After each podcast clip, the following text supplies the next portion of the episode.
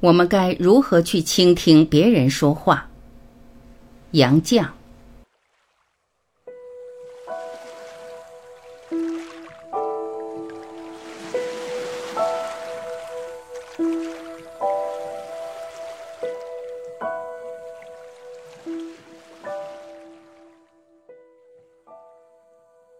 假如说话有艺术，听话当然也有艺术。说话是创造，听话是批评。说话目的在表现，听话目的在了解与欣赏。不会说话的人往往会听说话，正好比古今多少诗人文人都鄙薄的批评家，自己不能创作或者创作失败，便摇身一变而成为批评大师，恰像倒运的窃贼改行做了捕快。英国十八世纪小诗人显斯说：“失败的诗人往往成为愠怒的批评家，正如烈酒能变好醋。可是这里既无严肃的批判，又非尖刻的攻击，只求了解与欣赏。若要比批评，只算浪漫派、印象派的批评。听话包括三步：听、了解与欣赏。听话不像阅读能自由选择。”话不投机，不能把对方两片嘴唇当作书面一样啪的合上，把书推开了事。我们可以听而不闻，效法对付嚣张的厌恶的办法，装上牌门一无表示，自己出神也好，入定也好。不过这办法有不便处，譬如搬事弄非的人，便可以根据不否认便是默认的原则，把牌门后面的弱者加以利用。或者不听不闻更妥当些。从前有一位教士训儿子为人之道，当了客人不可以哼歌曲，不要弹指头，不要脚尖拍地，这种行为表示不在意。但是这种行为正不妨偶一借用，于是出其不意，把说话转换一个方向。当然，听话而要逞自己的脾气，又要不得罪人，需要很高的艺术。可是，我们如要把自己磨柔的海绵一般，能尽量收受，就需要更高的修养。因为听话的时候，咱们的自我往往像接在河里的弹簧人，忽然会哇的探出头来，叫一声“我受不了你”。要把它制服，只怕千锤百炼也是徒然。除非听话的目的不为了解与欣赏，而另有作用。十九世纪英国诗人泰勒爵士也是一位行政能员。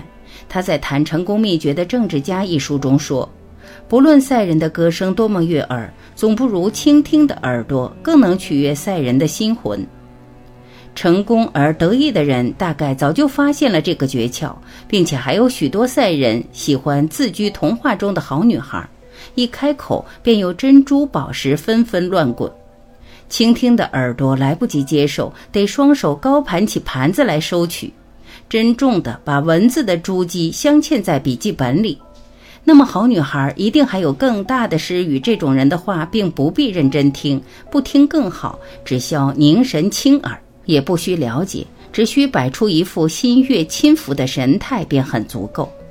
假如已经听见了解，而生怕透露心中真情。不妨装出一副笨目如珠的表情，赛人的心魂也不会过于苛求。听人说话最好笑。陶渊明读书不求甚解，若要细加注释，未免琐细。不过不求甚解，总该懂得大意。如果自己未得真谛，反一笔抹煞，认为一切说话都是吹牛拍马、撒谎造谣，那就忘却了说话根本是艺术，并非柴米油盐类的日用必需品。责怪人家说话不真实，等于责怪一篇小说不是构字事实，一幅图画不如照相准确。说话之用，譬如衣服，一方面遮掩身体，一方面衬托显露身上某几个部分。我们绝不谴责衣服掩饰真情、歪曲事实。假如赤条条一丝不挂，反惹人害怪了。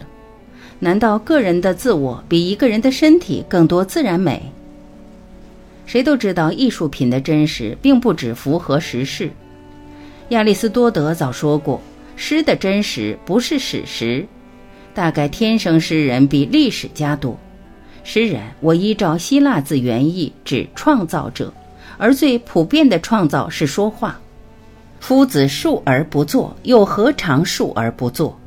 不过我们康熙听故事或赏鉴其他艺术品，只求诗的真实。虽然明知是假，甘愿信以为真。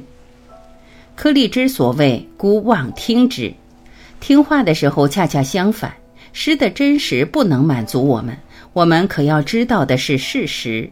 这种心情恰和柯立芝所说的相反。可叫做宁可不信。同时，我们总借用亚里士多德必然与可能的原则来推定事实真相。举几个简单的例：假如一位女士叹恨着说：“哎，我这一头头发真麻烦，恨不得天生是秃子。”谁信以为真呢？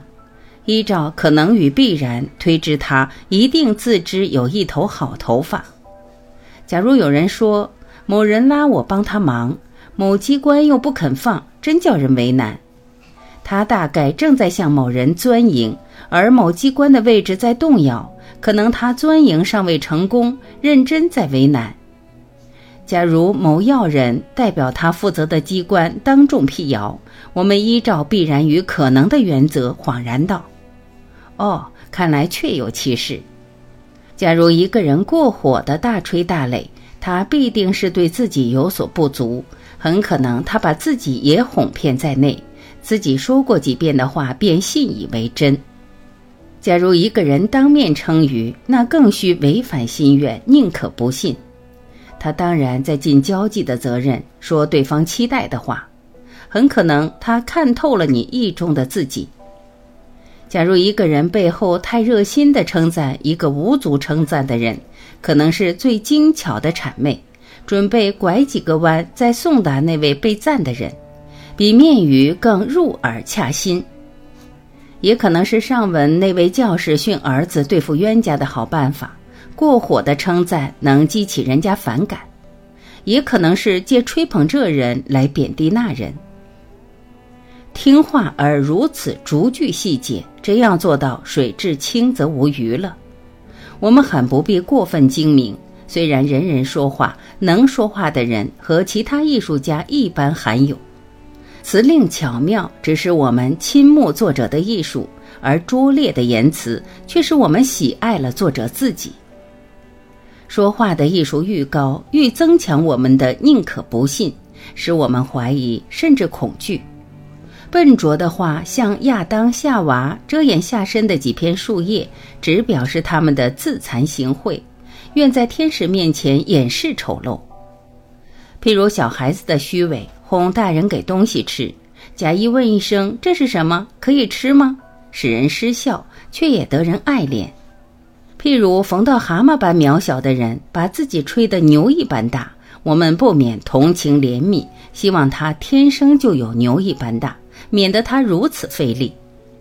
逢到笨拙的谄媚，至少可以知道他在表示要好；老实的骂人，往往只为表示自己如何贤德，并无多少恶意。一个人行为高尚，品性伟大，能使人敬慕，而他的弱点偏得人爱。乖巧的人曾说：“你若要得人爱，少显露你的美德，多显露你的过失。”又说，人情从不原谅一个无需原谅的人，凭这点人情来体会听说话时的心理，尤为合适。我们钦佩羡慕巧妙的言辞，而言辞笨拙的人却获得我们的同情和喜爱。大概说话究竟是凡人的艺术，而说话的人是上帝的创造。